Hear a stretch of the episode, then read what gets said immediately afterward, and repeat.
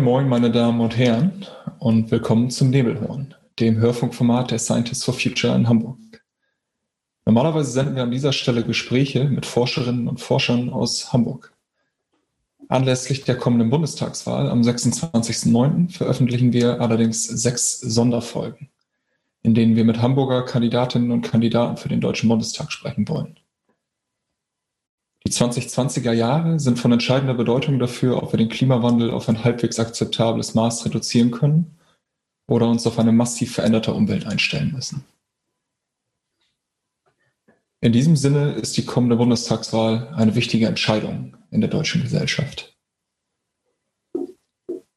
Wie in den vorherigen Aufnahmen oder in den vorherigen Aufnahmen zu unseren Sonderfolgen haben wir im Vorfeld Fragen und Hintergrundinformationen von unseren Kolleginnen und Kollegen aus der Wissenschaftsgemeinschaft bekommen. Die haben wir zusammengefasst und verwenden sie für diese Aufnahme. Unserer Einladung zum Gespräch sind heute freundlicherweise gefolgt Nils Ann von der SPD und Till Steffen von den Grünen. Beide treten für Wahlkreis 20 in Eimsbüttel an. Guten Morgen, Herr Ann und guten Morgen, Herr Steffen. Und vielen Dank, dass Sie sich Zeit genommen haben. Guten Morgen. Guten Morgen. Und bevor wir mit den thematischen Schwerpunkten beginnen, würde ich Ihnen gerne kurz die Gelegenheit geben, sich in ein paar Sätzen vorzustellen. Mögen Sie vielleicht beginnen, Herr Ann? Ja, ähm, schönen guten Morgen, will ich gerne machen. Sie haben ja eben schon zwei, drei Sätze gesagt. Äh, Nils Annen ist mein Name. Ich bin direkt gewählter Bundestagsabgeordneter für den Wahlkreis Hamburg-Eimsbüttel. Äh, wer sich für die Details meines Lebenslaufs interessiert, der kann auf meine Website gehen. Ähm, deswegen lasse ich das meiste jetzt weg. Aber ich engagiere mich schon lange in der Politik. Ich war mal Vorsitzender der Jusos und ähm, bin jetzt in meiner dritten Legislaturperiode und im Moment bin ich Staatsminister im Auswärtigen Amt. Vielen Dank. Herr Steffen. Ja, ich bin Till Steffen. Ich kandidiere auch im Wahlkreis 20 Hamburg-Eimsbüttel, wo ich auch schon sehr lange Politik mache. Ich kandidiere auf Platz zwei der Landesliste der Hamburger Grünen. Und äh, ich kandidiere das erste Mal äh, mit äh, Erfolgsaussichten für den Bundestag. Direktkandidat war ich schon mal vor langen Jahren, aber habe jetzt ähm, tatsächlich vor, diesen Schritt auf die Bundesebene zu geben, nachdem ich jahrelang, also siebeneinhalb Jahre war ich Justizsenator in Hamburg und habe da auch sehr viele äh, rechtspolitische Themen in Richtung Bundesebene bewegt, über Bundesrat, über die Justizministerkonferenz. Und da waren auch sehr viele Fragen dabei, wie können wir das Recht ökologischer machen. Das ist so mein persönliches Steckenpferd und da liegt auch mein Zielfeld für die Arbeit im Bundestag. Sehr gut. Vielen Dank. Julian, magst du dich noch kurz anschließen? Klar, ich kann das bei Sätze sagen. Äh, ich bin Julian Kakarott, ich bin wissenschaftlicher Mitarbeiter an der HW Hamburg ähm, forsche dort primär zu den Themen ähm, Logistik, ähm, Blockchain und dem äh, Emissionshandel und ähm, bin jetzt seit ungefähr zwei Jahren oder so aktiv bei den Scientists for Future. Vielen Dank. Und dann mache ich äh, wieder den Abschluss. Mein Name ist Thomas Gibken. Ich komme aus dem Bereich der äh, erneuerbaren Energien im Gebäudesektor und habe dort geforscht und arbeite auch dort. Wir möchten heute mit Ihnen über zwei Themenfelder, nämlich die europäische Klimapolitik und den Klimaschutz in der Gesetzgebung sprechen.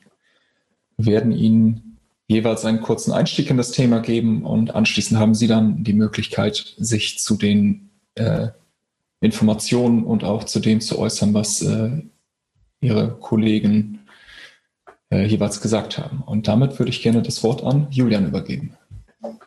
Ja, vielen Dank. Also nochmal äh, auch Moin Moin von meiner Seite. Ähm, wir wollen ein bisschen über europäische Klimapolitik reden und wir hatten in den vergangenen Folgen, ich glaube zwei oder drei Folgen schon, schon relativ intensiv über Fit for 55 und letztlich die Veränderungen gesprochen, die die EU-Kommission plant. Und ähm, wir haben, also wir wollten heute noch mal ein bisschen auf das, das Level darüber gehen, sage ich mal, und die internationale Zusammenarbeit äh, auch von der EU, auch mit anderen Staaten und wie wir quasi Klimawandel als globales Problem angehen können. Und ähm, wir Scientists setzen uns ja unter anderem für ein ähm, CO2-Budget ein, also zum einen natürlich ähm, auf, auf deutscher Ebene, auf europäischer Ebene, aber natürlich ist das Ganze halt, wie eben gesagt, eher ein globales Problem. Ne? Also wir haben halt global eine gewisse Menge CO2, die wir emittieren können, äh, um äh, ein bestimmtes ja, Gradziel, sage ich mal, zu erreichen. Und ähm, eine der Fragen, die uns erreicht hat, ist eben, wie, wie groß die Bedeutung dieser internationalen Zusammenarbeit und internationalen Klimaschutz ist. Weil wir häufig jetzt über Maßnahmen reden, die wir in der EU durchführen können oder Maßnahmen reden, über Maßnahmen reden, die wir in Deutschland durchführen können. Ähm, aber ich würde aber mal mit Ihnen anfangen, Herr An, ähm, weil Sie, äh, ich glaube, heute unser Experte für Außenpolitik sind. Ich glaube, das kann ich sagen. Ähm, wie, welche Bedeutung messen Sie der internationalen Zusammenarbeit von der EU mit anderen Staaten, mit anderen Verbänden zu? Ähm, und wie können wir uns da noch verbessern und wie können wir da auf einen besseren Weg in Richtung 1,5 Grad kommen? Ja, ja vielen, vielen Dank ähm, für, für die Einführung und, und auch für die Einordnung. Also aus meiner Sicht kann man die Frage sehr eindeutig beantworten. Es spielt eine große Rolle und es spielt eine zunehmend wichtigere Rolle. Die Frage der, wir reden eigentlich von internationaler Klimadiplomatie inzwischen. Das hat mehrere Aspekte, auf die wir jetzt wahrscheinlich nicht alle im Detail eingehen können, aber ich will vielleicht ein Beispiel nennen. Deutschland war ja zwei Jahre lang Mitglied, nicht ständiges Mitglied im Sicherheitsrat der Vereinten Nationen. Das war noch zu der Zeit der Präsidentschaft von Donald Trump. Das wirkt jetzt ja auch schon fast wieder weit weg, weil so enorm viel passiert ist.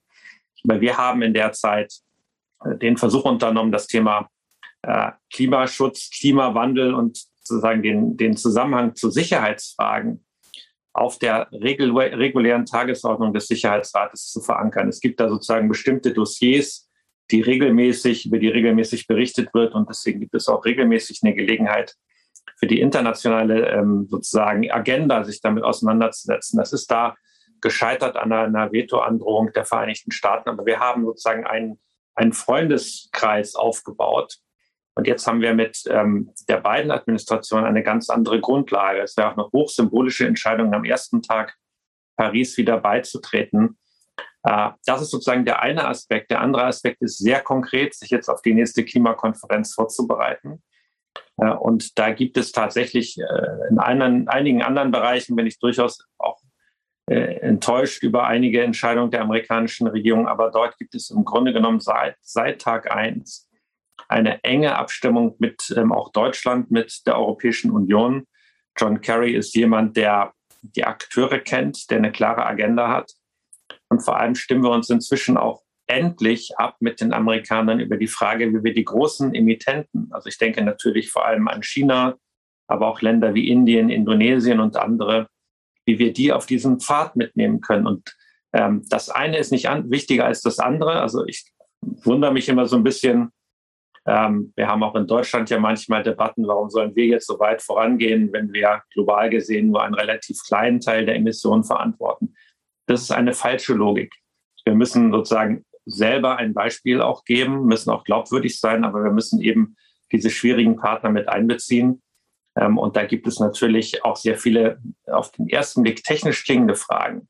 Also wenn wir jetzt unsere Reduktionsziele Stück für Stück umsetzen, gehen wir auch sozusagen mit der Wettbewerbsfähigkeit unserer eigenen Industrie um? Also diese Frage äh, Carbon Border Adjustment Tax, das sind alles Dinge, die wir im Kreise sozusagen von like-minded, also ähnlich denkenden Staaten genauso diskutieren müssen wie mit denjenigen, die noch nicht dabei sind. Und das entspricht auch so ein bisschen dieser Idee von Olaf Scholz, die jetzt das Kabinett vor einigen Tagen beschlossen hat, mit dem Klimaclub. Also das heißt, es ist eigentlich alles auch schon international ausgerichtet weil das, was für Deutschland gilt, das gilt natürlich auch international. Uns läuft die Zeit davon.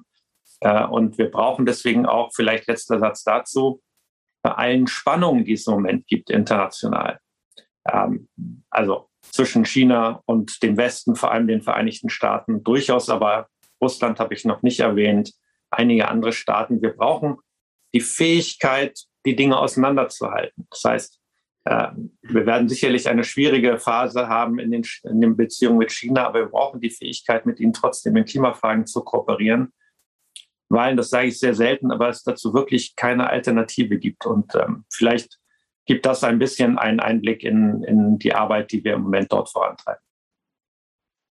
Ja, danke. Ähm, Herr Steffen, wie ist, wie ist, Ihre Einschätzung dazu? Was, was sind die größten Herausforderungen, die da auf uns zukommen?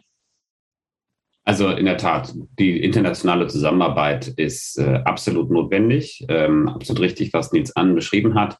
Und in der Tat, dass die USA jetzt wieder mit dabei sind, ist ein ganz wichtiger Punkt. Ansonsten gäbe es in der Tat wenig äh, Anlass äh, zu Optimismus. Aber ich finde einen Punkt ziemlich interessant, nämlich die Rolle von China, weil China ist ja beides. China ist ja erstens ein großer Emittent, also wirklich ein großer Teil des Problems. Und gleichzeitig ist die chinesische Wirtschaft in vielen Bereichen sehr weit vorne, was tatsächlich die Technologien betrifft, die wir brauchen. Also Elektroautos, Solarzellenproduktion und so weiter. Das heißt, äh, China macht es uns einerseits wirklich schwer, ähm, die globalen Ziele zu erreichen, aber gleichzeitig ähm, äh, kaufen sie der deutschen Wirtschaft oft den Schneid ab, wenn es um die modernen Technologien geht. Also das, es gibt also wirklich auch nochmal einen Grund, aus dieser Wettbewerbssituation heraus für Deutschland sehr ehrgeizige Ziele zu formulieren, damit unsere Wirtschaft auch wettbewerbsfähig bleibt. Wenn wir jetzt das Thema Energiewende, wir streiten jetzt ganz konkret über die Frage Kohleausstieg, wenn wir das weit nach hinten schieben, 2038 ist das, was Olaf Scholz ja auch selber nochmal verteidigt hat, und wir sagen, nein, man muss aus vielen Gründen 2030 anstreben. Dann ist aber genau das auch der Innovationsmotor, den wir brauchen, um diesen Wettbewerb zu gewinnen. Das ist auch Teil eben der internationalen äh, Situation. Und der zweite Punkt ist, wenn man das so sieht, wie Nils Anders ja auch richtig beschrieben hat, dass wir als Europa vorangehen müssen, dann lohnt es sich natürlich tatsächlich zu gucken auf das, was Europa bei den eigenen Klimazielen jetzt sich vorgenommen hat. Und das ist eben viel zu wenig. Da gab es ja einen sehr vielversprechenden äh, Gesetzesvorstoß des Europäischen Parlaments im letzten Jahr beschlossen. Äh, und das ging dann in den Trilog, also in die Auseinandersetzung mit der Kommission und dem Rat, also den nationalen Regierungen. Und da blieb nicht mehr sehr viel davon übrig. Und das ist dann eben nicht mehr Paris-konform, was dort beschlossen wurde, weil eben kein wirksames Klimabudget beschlossen wurde und weil dort die Reduktionsziele viel zu wenig ehrgeizig sind, neben allen anderen Fragen. Also Abbau von schädlichen Subventionen, da brauchen wir die EU an unserer Seite. Ähm, das ist alles nicht beschlossen worden und ähm, das ist, hat ganz stark zu tun mit der Rolle der deutschen Bundesregierung im Rat. Also da wurde ganz stark das gebremst, was eigentlich als Erkenntnis aus Paris durchaus gezogen wurde. Ähm, Sie, haben, Sie haben beide ähm, sowohl China als auch den äh, CO2-Grenzausgleichsmechanismus angesprochen. Ähm, das finde ich ganz schön, weil wir auf den Punkt sowieso noch hinaus wollten. Deshalb greife ich ihn einfach mal auf.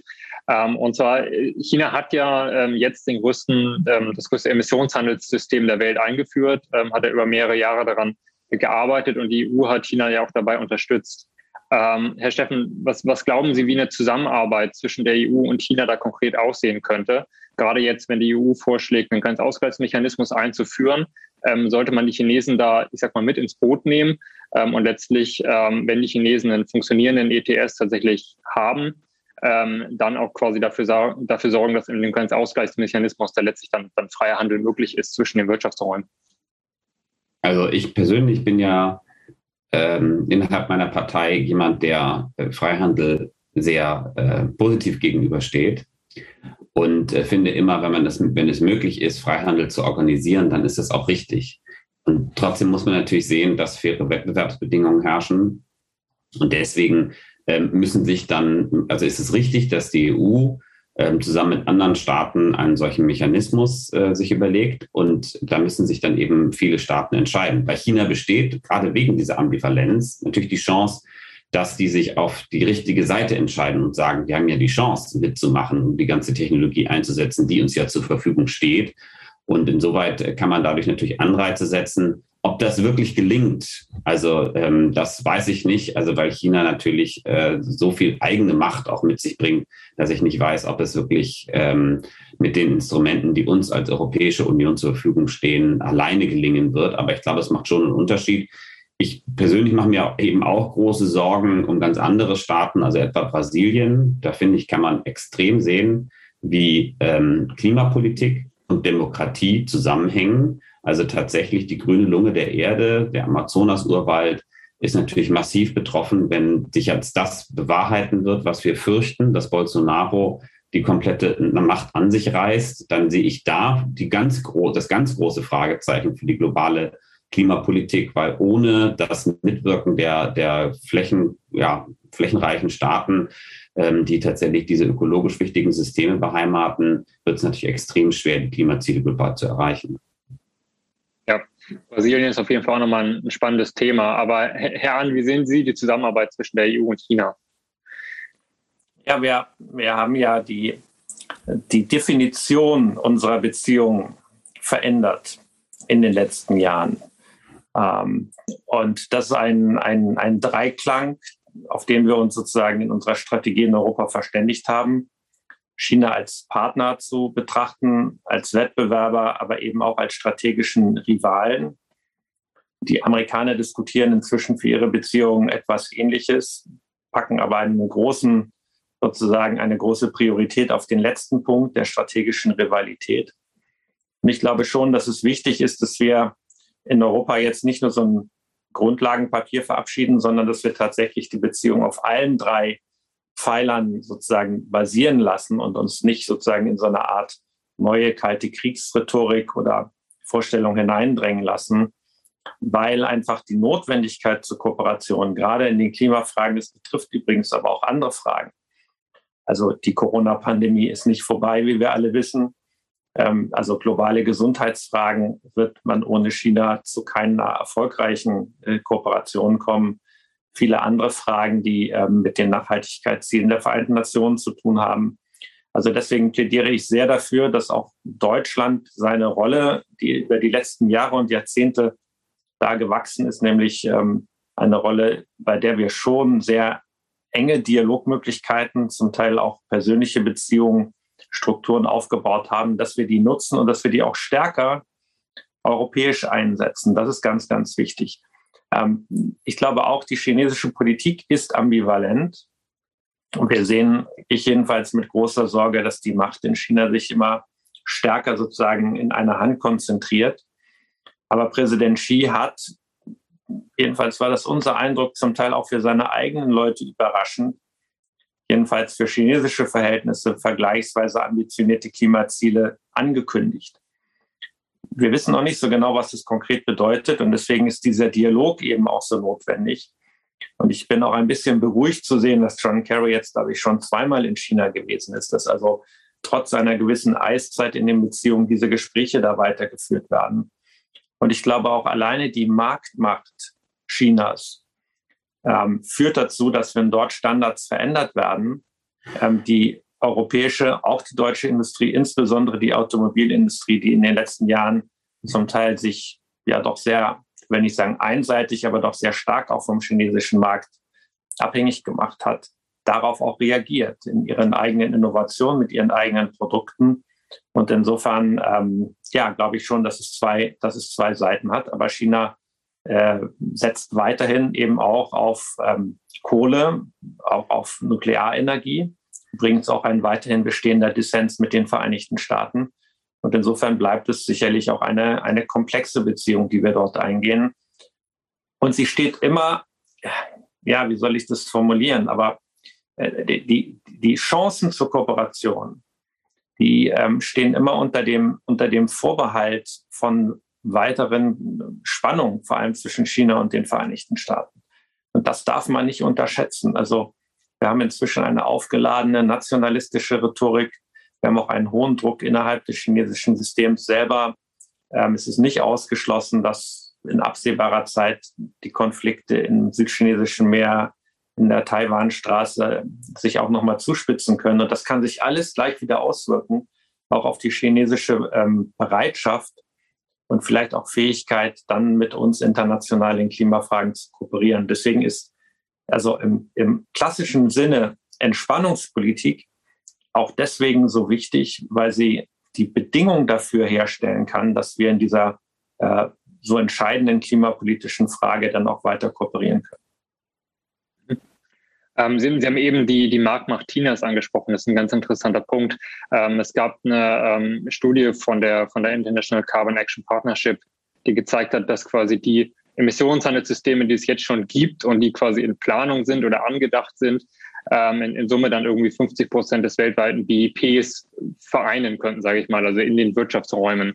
Ähm, haben wir da die Chance, ähm, ich sag mal, mit einer Koalition der Willigen auch Druck aufzu, auszuüben auf Länder wie beispielsweise Brasilien oder so, die da aktuell noch nicht so gewählt sind? Herren?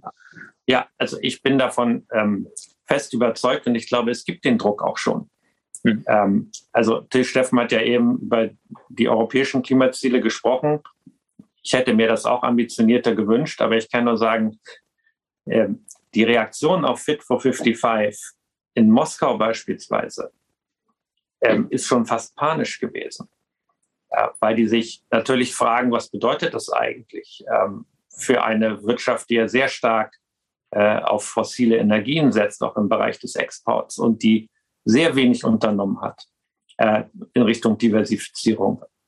Zum Teil auch aus politischen Gründen, weil man ähm, eben diese Energien, die von der Definition her ja weit stärker dezentral organisiert sind, einfach auch, auch schwerer sozusagen in politische Macht umsetzen kann. Und das gilt für viele andere Länder auch. Und insofern ist tatsächlich die Frage, auch bei der äh, Carbon Border Adjustment Tax, ob das zu einem sozusagen zu einer, einem Protektionismus auch innerhalb des westlichen Bündnisses führt oder ob wir uns verständigen können. Eine Frage, die natürlich enorme Wettbewerbsauswirkungen hat. Und vor allem diejenigen, die nicht zum Club gehören, weil sie sich aus ideologischen Gründen oder aus welchen Gründen auch immer dieser Politik verweigern, die natürlich enorm auch wirtschaftlich unter Druck setzt. Das muss man gar nicht so als Drohung aussprechen, das weiß jeder. Und deswegen kommt es jetzt in den nächsten Jahren tatsächlich darauf an, dass man diese Dinge auch umsetzt äh, in, im internationalen Verbund. Genau, die nächsten Jahre sind, sind, sind entscheidend. Ähm, äh, Herr Steffen, wenn, wenn, wenn die Grünen in die Bundesregierung kommen, was, was sind die nächsten konkreten Schritte, ähm, die Sie gerne durchführen würden, um eben diese ich sag mal, eine internationale Partnerschaft zu formen, um das 1,5 Grad Ziel noch, noch einhalten zu können? Also was sind beispielsweise die Ziele für die nächste Klimakonferenz? Ja, also das äh, sind natürlich jetzt äh, Schritte, die, ähm, äh, also wir müssen natürlich tatsächlich unsere also die, die, der Zusammenhang in der Außenpolitik, das hat ja Nils Ahn auch richtig beschrieben, ist ja sehr eng zwischen der Menschenrechtspolitik einerseits, Demokratiepolitik zum Zweiten und eben den entsprechenden Klimazielen. Also ich glaube, dass tatsächlich die, der, die Lösung wirklich daran liegt, ähm, solche, solche Sachen gemeinsam auf die Tagesordnung zu setzen. Also tatsächlich nachhaltige Demokratiestärkung ist in vielen Staaten total wichtig um dann auch eine nachhaltige Klimapolitik zu etablieren. Und deswegen ist diese Betonung, die wir ja auch in unserem außenpolitischen Programm haben, ähm, dass sehr stark auf die Menschenrechtspolitik ankommt und eine konsequente Menschenrechtspolitik so wichtig, weil wir sehen den Zusammenhang in ganz viel, an ganz vielen Stellen. Es gibt ihn ja auch in der Golfregion ähm, wo wir ja die letzten 20 Jahre massiv damit beschäftigt waren, genau diese, diese Politik, die gesagt hat, okay, wenn ihr Öl habt, dann äh, kommt es auf die Menschenrechte nicht so an, letztlich, also die Auswirkungen dessen äh, entsprechend abzufedern. Also da, glaube ich, ist es ganz zentral, dass man diesen Zusammenhang herstellt zwischen der ähm, zwischen der äh, Menschenrechtspolitik und der Klimapolitik. Das ist das, was wir Grüne ja auch sehr stark betonen. Und das andere ist natürlich tatsächlich die Frage, wie wir ähm, dann jetzt Paris konkret äh, umsetzen. Da sind ja im Grunde die wichtigsten Sachen alle geregelt. Aber es stellen sich natürlich die Folgefragen. Also die Fragen, wer kann welches Budget entsprechend jetzt in Anspruch nehmen für die nächsten äh, Jahrzehnte. Es geht um die nächsten 20 Jahre im Wesentlichen, ähm, wo natürlich die Streitfragen entsprechend zu entscheiden sind. Und da ist natürlich das eine ganz zentrale Frage, ob wir bereit und in der Lage sind, die Klimareduktionsziele so zu formulieren, dass andere Staaten jetzt nicht, dass ihnen nicht gesagt wird, okay, ihr habt die letzten 40 Jahre nicht den gleichen Wohlstand erreicht wie wir, das war's, sondern dass tatsächlich auch ähm, die Aufholung beim Wohlstand auch für andere Staaten, die sich klimaneutral entwickeln wollen, aber wirtschaftlich prosperieren wollen, dann auch möglich ist. Das wird eine ganz zentrale Frage sein äh, im Rahmen der nächsten Konferenzen. Mhm. Also da die, die, äh, ich sage, die nachhaltige Entwicklung in den äh, in den anderen Staaten auch, auch forcieren. Ja. Ähm, ist, ist, ist, ist, das, äh, ist das auch der Schwerpunkt der SPD? Ähm, würden Sie das sagen, Herr An, für die nächsten vier Jahre? Also ich glaube in der Tat eine Politik, die in Deutschland den vor allem von dem bevorstehenden grundlegenden Umbruch in der Industrie betroffenen ähm, Regionen sagt, also ne, ihr habt jetzt Pech gehabt, es geht jetzt in eine andere Richtung, funktioniert genauso wenig wie in internationaler, äh, auf der internationalen Ebene bestimmten Entwicklungsländern zu sagen, so der Zug ist jetzt abgefahren. Das, das ist politisch nicht durchsetzbar. Und deswegen müssen wir beides tun. Und das tun wir ja auch innerhalb Deutschlands den besonders betroffenen Regionen eine Perspektive bieten. Und wir müssen unser politisches, aber auch ökonomisches Gewicht international mit in die Waagschale werfen, sodass wir dort auch entsprechend diese Transformation organisieren können. Und Das ist ein Schwerpunkt sozialdemokratischer Politik. Und ich glaube, das Entscheidende ist, dass wir tatsächlich in den nächsten vier Jahren ein Zeitfenster haben, in dem wir gestalten müssen, in dem wir hier auch, sage ich mal, ja, eine politische Führung brauchen, die nicht nur die Erkenntnis sozusagen vertritt, dass wir handeln müssen. Das ist, glaube ich, inzwischen mit Ausnahme der AfD und vielleicht überschaubarer Teile der konservativen Kolleginnen und Kollegen eigentlich überall der Fall.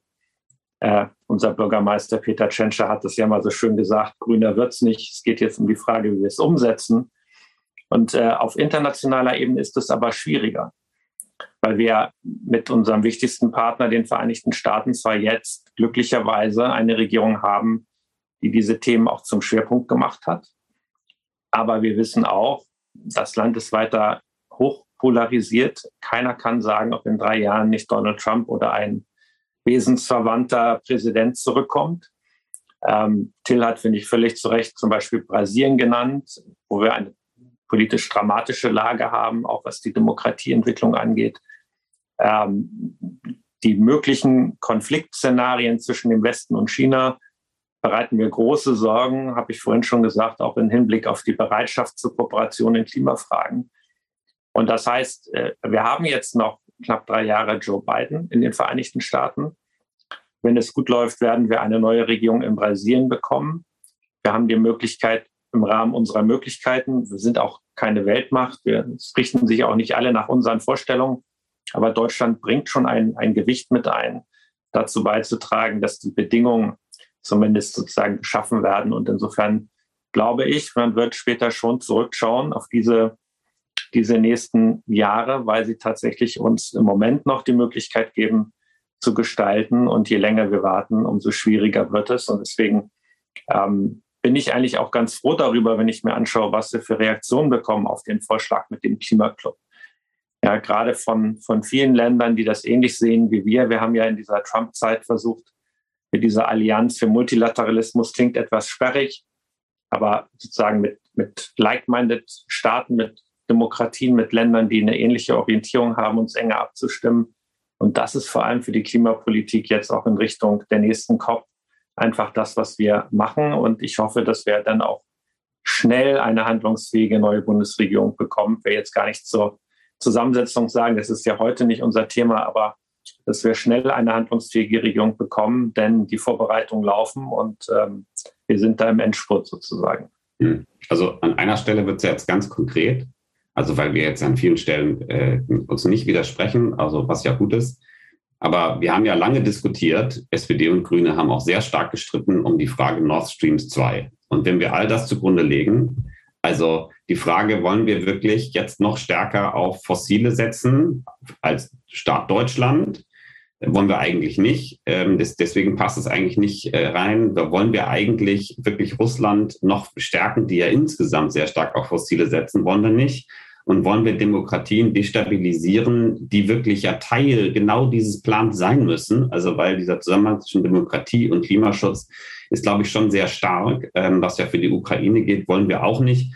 Also da ist tatsächlich, da sehe ich tatsächlich noch nicht die notwendige Konsequenz in der Politik der SPD. Das wurde ja wirklich breit in der SPD getragen, Olaf Scholz persönlich ja auch. Und ich glaube, da ist tatsächlich noch nicht das Handeln an der richtigen Stelle angekommen, ähm, weil, weil welchen Sinn macht eine Pipeline, die wir in zwei, drei Jahren, ich weiß gar nicht, wann Fertigstellung ist, dann in Betrieb nehmen, wenn wir wirklich jetzt reden über die Zeit bis 2030, wo wir schon deutlich weniger fossile Brennstoffe verbrauchen wollen. Also da glaube ich, gibt es durchaus eine aufzeigbare Differenz. Tatsächlich haben wir, haben wir lange darüber diskutiert, ob wir das Thema Nord Stream 2 aufgreifen wollen oder nicht und hatten uns dann eigentlich dagegen entschieden, weil wir dachten, das ist so ein dickes Brett, da können wir eine eigene Folge irgendwie draus machen. Äh, ich würde aber trotzdem Herrn Anna mal kurz so die Chance geben, darauf zu antworten und dann würden wir zum nächsten Themenblock weitergehen. Ja, klar. Ich muss natürlich ein bisschen richtigstellen. Äh, und die Wahl ist in knapp zweieinhalb Wochen. Insofern kann man natürlich da auch zu dem Thema gerne Stellung beziehen. Ich wundere mich immer ein bisschen darüber, das klingt jetzt polemischer, als es gemeint ist, aber äh, dass meine grünen Freunde hier sozusagen eigentlich die, die Haltung von Donald Trump übernehmen und es richtig finden, dass hier deutsche und europäische Unternehmen mit illegalen Sanktionen bedroht werden. Das finde ich schon problematisch. Das fand ich auch in der gesamten Debatte problematisch. Man kann da unterschiedlicher Meinung sein und das auch vernünftig miteinander diskutieren. Ähm, aber Deutschland jetzt hier sozusagen in eine Ecke zu stellen, wie das aus einem politischen Kreis kommt, ähm, der damit auch ganz andere Interessen und mit Sicherheit nicht die Frage Klimawandel verbindet. Das ist schon ein bisschen irritierend für eine Partei, die den Anspruch hat, selber die Bundeskanzlerin zu stellen. Aber in der Sache, glaube ich, ähm, muss man sich einfach sehr genau anschauen. Deutschland und Russland haben immer schon eine enge, auch wirtschaftliche Kooperation gehabt. Es ist auch wichtig, dass Deutschland diese Rolle weiterspielt. Denn über alle Fragen, die wir heute schon angesprochen haben, müssen wir auch mit Russland im Gespräch bleiben. Äh, und ich glaube, die Frage der Energiepolitik ist eine, die sollte in Europa und nicht in Washington entschieden werden. Und im Übrigen, um das jetzt nicht äh, in die Länge zu ziehen, finde ich dieses Abhängigkeitsargument nicht überzeugend, weil äh, wir haben sogar zu den Hochzeiten des Kalten Krieges eine ähnliche Konfliktsituation gehabt. Da wollten die Amerikaner auch nicht, dass man ein, damals hat man es ein Röhrengeschäft genannt, dass wir das abschließen. Also wer für europäische Souveränität stärker eintritt und sich von den Amerikanern, die das aus innenpolitischen Gründen machen, die eigene Energiepolitik diktieren lässt, der, glaube ich, hat keine besonders glaubwürdige Position. Der andere Aspekt, den man zumindest hier noch nennen muss, ist, ähm, für die russische Seite ist das aus meiner Sicht ein Kalkül, das langfristig, ich habe das vorhin schon angedeutet, deren Reaktion auf Fit for 55, dass sie langfristig in große Probleme bringen wird. Nicht uns, aber die russische Seite, wenn sie nicht ihre Wirtschaft umstellt. Aber das Interessante ist, dass eben Gas und auch das Investment in die entsprechende Infrastruktur wahrscheinlich der einzige fossile Brennträger ist im Moment, ähm, der auch für die Zeit danach genutzt werden kann. Und wir sind ja gerade, wir haben heute noch nicht über Wasserstoff gesprochen, aber wir sind ja mit vielen deren, mit vielen Ländern, von denen wir im Moment fossile Energieträger sozusagen importieren, im Gespräch über Wasserstoff, äh, äh und Kooperationen. Und da ist sicherlich auch Russland ein interessanter ähm, zukünftiger Partner. Und deswegen ist die Infrastruktur, die dort gebaut wird, sicherlich auch eine Infrastruktur, die man in der Zeit sozusagen nach den fossilen Brennstoffen auch weiter nutzen kann. Alles klar, vielen Dank. Thomas, magst du übernehmen? Ja, sehr gerne. Also wie gesagt, das ist ein äh, Thema, über das wir uns sicherlich noch sehr lange unterhalten könnten. Ich würde aber gerne nochmal auf, auf den Klimaschutz in der Gesetzgebung auch in Deutschland eingehen. Denn äh, das Urteil des äh, Bundesverfassungsgerichts zum äh, Klimaschutzgesetz hat ja gezeigt, dass ein mangelnder Klimaschutz eine Einschränkung der Grundrechte darstellt bzw. Ähm, erzeugen kann. Und wenn die Treibhausgasemissionen nicht bereits in der nahen Zukunft drastisch reduziert werden, wird heute schon das CO2-Budget der kommenden Generationen verbraucht und damit deren Freiheit eingeschränkt. Herr Steffen, wenn Klimaschutz notwendig für die Einhaltung oder die Sicherstellung der Grundrechte ist, muss es dann als solches in die Verfassung aufgenommen werden? Ich bin dafür. Ähm, ich habe dazu ja auch selber einen Vorschlag gemacht, zusammen mit Katja Mayer, die ist Justizministerin in Sachsen. Ähm, und wir haben gesagt, das, was in Artikel 20a drin steht als Staatsziel, das wird dem überhaupt nicht gerecht. Weil ähm, wir natürlich unsere gesamte Art zu leben umstellen müssen. Und das wird wirklich eine Grundlage unseres Wirtschaftens und Lebens sein. Das wird man in allen Bereichen merken und auch merken müssen, wenn es gelingen soll. Und deswegen haben wir gesagt, es muss tatsächlich ein Grundprinzip, ein Strukturprinzip unseres Staates sein. Und da gibt es ja eigentlich den angemessenen Ort in Artikel 20. Der lautet ja jetzt, die Bundesrepublik Deutschland ist ein demokratischer und sozialer Bundesstaat. Also dort wird statuiert Bundesstaat, Föderalismus, demokratisch, wir sind eine Demokratie und das Sozialstaatsprinzip. Und ähm, das ist ja tatsächlich sehr, sehr wirksam, diese Regelung. Und äh, aus dem Sozialstaatsprinzip wurde zum Beispiel die ganze Rechtsprechung des Bundesverfassungsgerichts abgeleitet, die das Existenzminimum ähm, in, im Hartz-IV-System auch sichergestellt hat. Also tatsächlich aus diesem einen Wort sozial wurde sehr viel abgeleitet.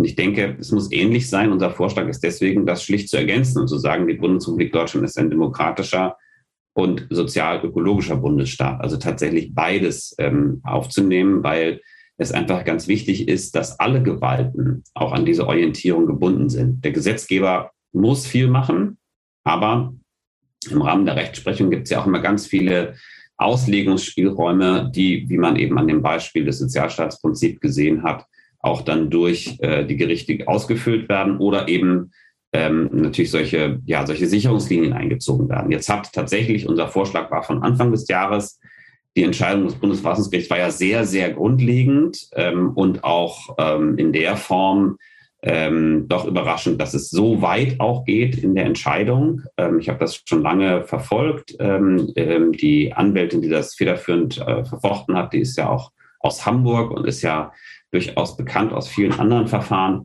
Aber ähm, dass das so weit gehen würde, war die offene Frage. Deswegen muss man natürlich auch jetzt mal neu diskutieren, wie kann man sowas sinnvoll aufnehmen. Aber es macht durchaus Sinn, dass das, was jetzt auch in der Rechtsprechung niedergelegt wurde, auch äh, dann tatsächlich im Grundgesetz zu verankern. Daneben gibt es auch noch weitere Vorschläge, zum Beispiel den Vorschlag, die Maßgaben aus dem Pariser Klimaabkommen durch eine ausdrückliche Regelung im Grundgesetz aufzunehmen, weil gegenwärtig rangiert das Klimaabkommen als völkerrechtliche Vereinbarung im Rang unter den Grundrechten. Das heißt, wenn jemand deutlich machen würde, dass eine Politik, die sich am Pariser Klimaabkommen orientiert, seine Grundrechte tangiert, besteht die Gefahr, dass in der Rechtsprechung das dann eingeschränkt wird, ähm, konsequente Klimapolitik. Das wäre eben auch möglich, ausdrücklich das Klimaabkommen aufzunehmen. Aber durch so eine grundlegende Vorschlag, wie wir es gemacht haben, wäre das auch gewährleistet. Dann würde es wirklich auch keinen Zweifel geben, dass das ein, eine ganz wichtige Leitlinie für die Gesetzgebung, aber eben auch für die Rechtsprechung sein muss. Vielen Dank. Herr Ann, wenn ich das richtig mitbekommen habe, haben Sie dann etwas anderen Standpunkt zum Thema Aufnahme des Klimaschutzes in das Grundgesetz? Auch, also ich persönlich bin da sehr offen für alle Vorschläge, auch das, was dir Steffen eben gesagt hat. Ich ähm, bin auch kein Jurist, aber ich glaube, wir haben tatsächlich eine andere Grundlage jetzt mit dem Urteil des Verfassungsgerichtes. Ähm, insofern muss man, glaube ich, gucken, will man jetzt politische Energie darauf verwenden? Ähm, ist das sozusagen der richtige Einsatz von, von politischem Kapital? Das ist für mich eigentlich die einzige relevante Frage, weil eine Grundgesetzänderung, das ist natürlich nicht so mit links gemacht. Da brauchen wir entsprechende Mehrheiten im Bundestag und Bundesrat. Also man muss einfach jetzt sehr pragmatisch schauen, äh, stecken wir unsere Energie in eine Grundgesetzänderung oder, da lasse ich mich aber auch gerne von unseren eigenen Juristen beraten, ähm, gehen wir davon aus, dass einfach durch diese wegweisende Entscheidung aus Karlsruhe die rechtlichen Grundlagen damit eigentlich geschaffen sind. Aber ich bin mir sicher, das wird in den nächsten vier Jahren diskutiert werden und ich bin da für alle Vorschläge sehr offen. Der wesentliche Unterschied ist, glaube ich, das sieht man ja auch in manchen anderen Bereichen. Nimmt der Gesetzgeber das selber an die Hand und in dem Fall der Verfassungsgesetzgeber oder lässt er sich vom Bundesverfassungsgericht immer weiter treiben? Und das natürlich im Hinblick auf das Zeitziel ein nicht so effizientes Vorgehen, wenn man immer erstmal abwartet, bis das Bundesverfassungsgericht gesagt hat, die Grundlage haben wir euch doch jetzt erklärt, jetzt müssen wir, jetzt müsst ihr als nächstes dies, jetzt müsst ihr als nächstes das tun. Ähm, das ist ja immer mit Zeitverzug verbunden, wenn das tatsächlich äh, erst durch die Rechtsprechung entsprechend korrigiert wird.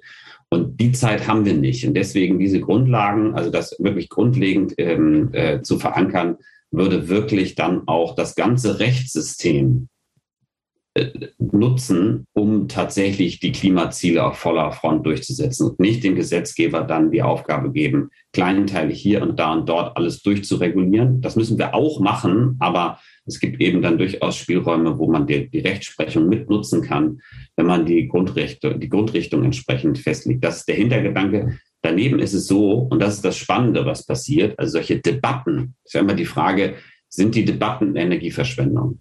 Und ich erlebe jetzt, dass ähm, tatsächlich in juristischen Kreisen äh, der absolute Schwerpunkt auf die Klimawende gelegt wird. Kreise, die vor zwei, drei Jahren äh, noch das ganz am Rande diskutiert hätten, gesagt hätten, ja, es gibt auch irgendwo eine Umweltrechtstagung, aber dass tatsächlich hochrangige Kreise jetzt sagen, was heißt das tatsächlich für die weitere Entwicklung der Rechtsprechung, der Gesetzgebung und so weiter. Also da ist der absolute Schwerpunkt der juristischen Debatte im Moment. Und deswegen ist es auch richtig, auch solche Dinge mitzudiskutieren selbst wenn man dann vielleicht gar nicht so schnell da zu einer Einigung kommt, die zwei Drittel in zwei Häusern, Bundestag und Bundesrat irgendwie äh, nach sich zieht, die Debatte alleine befördert schon, dass ganz viel Expertise äh, eingesetzt wird, die sonst bei anderen Themen werden. Die brauchen wir genau da, dass tatsächlich auch die Juristinnen und Juristen ähm, ihren Beitrag leisten, damit wir diese Klimawende hinkriegen.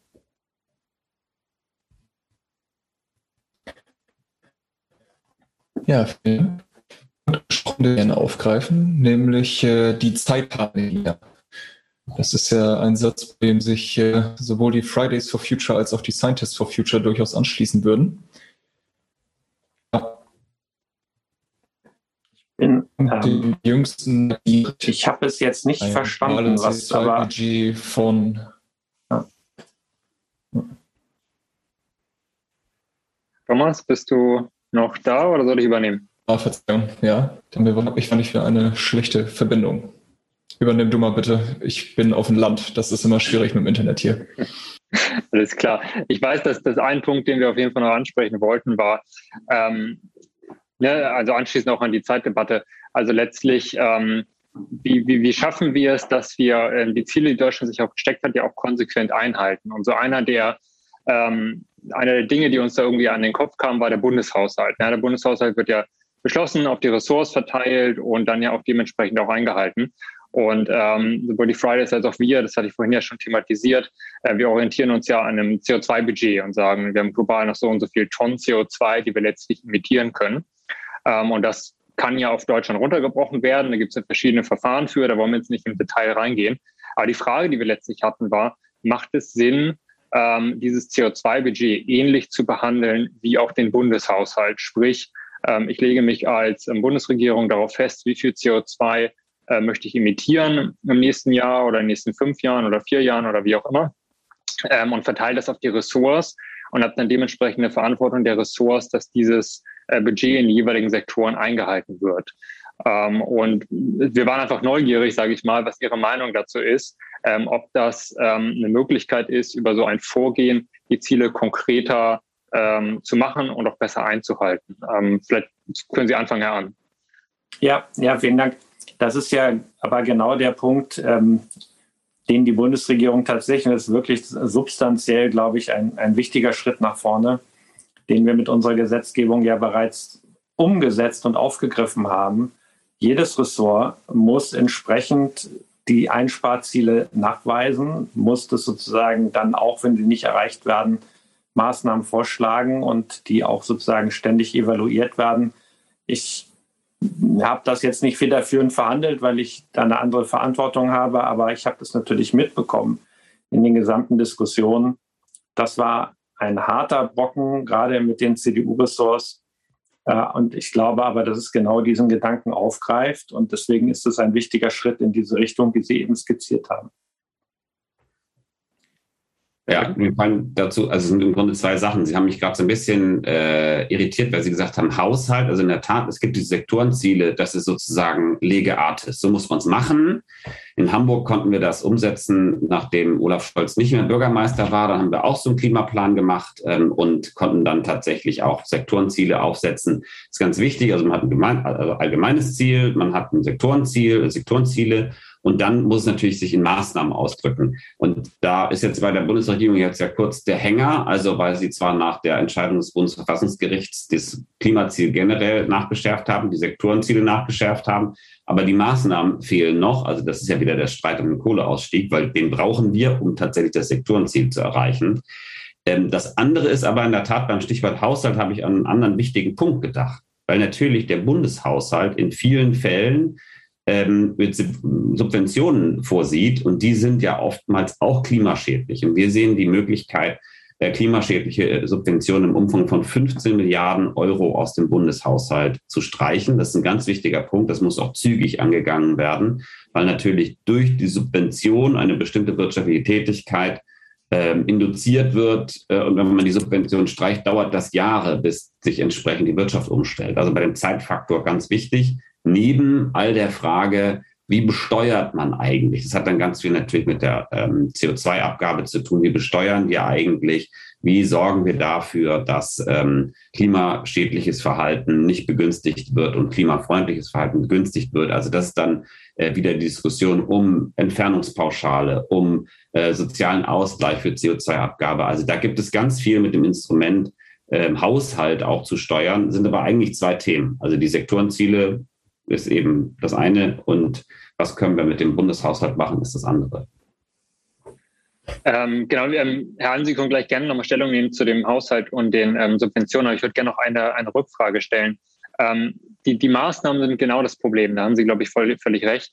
Ähm, und die, die Frage ist, glaube ich, ähm, wie schaffen wir es dort, ja, ich, ich will nicht sagen, Sanktionen aufzubauen, aber wie schaffen wir es letztlich, dass die Ministerien ihre Ziele auch umsetzen? Also ich ziehe jetzt einfach nochmal die Analogie. Äh, wenn ich meinen mein Haushalt überschreite, dann kann ich letztlich Schulden aufnehmen und dann äh, ne, nehme ich Geld irgendwie auf und dann funktioniert es irgendwie schon, aber äh, beim globalen Klima funktioniert es halt nicht so. Also wie schaffe ich das letztlich, dass man als Bundesrepublik dann auch sein Budget einhält äh, und dass die einzelnen Ministerien da die Verantwortung für übernehmen können?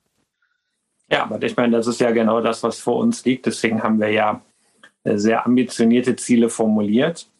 Die werden umgesetzt werden müssen in den nächsten Jahren. Das ist ja, wenn ich das also aus, aus meiner täglichen Erfahrung in den Gesprächen jetzt auch während des laufenden Wahlkampfes, aber auch das, was ich so am Rande noch mitkriege an, an Diskussionen auf nationaler Ebene im Moment, wird es ja glücklicherweise zentral diskutiert, mit welchen Instrumenten wir das schaffen welche Ziele wir uns dort setzen. Und am Ende funktioniert die Umsetzung natürlich nur, wenn die einzelnen Ressorts, genauso wie wir das jetzt strukturiert haben, dafür auch die Verantwortung dann tragen. Aber es ist ja nicht die Regierung alleine, sondern das ist eine, eine Aufgabe, die ist so gewaltig, wenn wir unsere, sagen wir, was ja auch nicht selbstverständlich ist, ja, wenn wir sozusagen Industrieland bleiben wollen, wenn wir unsere Produktions- und Lebensweise umstellen wollen, dann reicht es ja nicht aus, dass jetzt bestimmte Ressourceinsparziele oder auch Maßnahmen dann in den nächsten Jahren präsentieren, sondern wir müssen alle an einen Tisch bekommen. Das ist entscheidend. Und wenn ich mir anschaue, nach Jahren des Dornröschenschlafs, wie die Automobilindustrie inzwischen aufgewacht ist, wenn ich mir anschaue, wie sozusagen auch bestimmte Marktmechanismen, die heute schon wirken, dadurch, dass entsprechend ähm, zum Beispiel sich internationale Investoren auch zurückziehen aus Investments, die auf fossiler Energie beruhen, eine Dynamik auslösen. Dann ist es sozusagen auch eine Steuerungsaufgabe, die man hat mit klaren Zielsetzungen. Die liegen alle auf dem Tisch. Das kann sich jeder anschauen, auch in den unterschiedlichen Wahlprogrammen, wie wir da vorgehen wollen. Aber ich glaube, es wird darum gehen, diese Dynamik zu verstärken, sie zu nutzen. Und dann wird es aber auch um Handwerk gehen. Also wenn ich mir anschaue, wie lange bestimmte Planungsverfahren dauern, was wir für Probleme haben, äh, im Bereich auch von erneuerbaren Energien in Deutschland selber sozusagen die Planungsverfahren durchzusetzen. Äh, also es geht um die politischen, es geht um die klimapolitischen Ziele, es geht aber auch schlicht und ergreifend um die Frage, wem traut man das zu, diese Dinge durchzusetzen ich finde es ganz putzig, dass diese Debatte jetzt so geführt wird, ähm, weil ja sowohl CDU als auch SPD immer sagen, die Planungsverfahren dauern, also die CDU sagt das schon länger und die SPD sagt das jetzt im Wahlkampf, ähm, die Planungsverfahren dauern zu lange.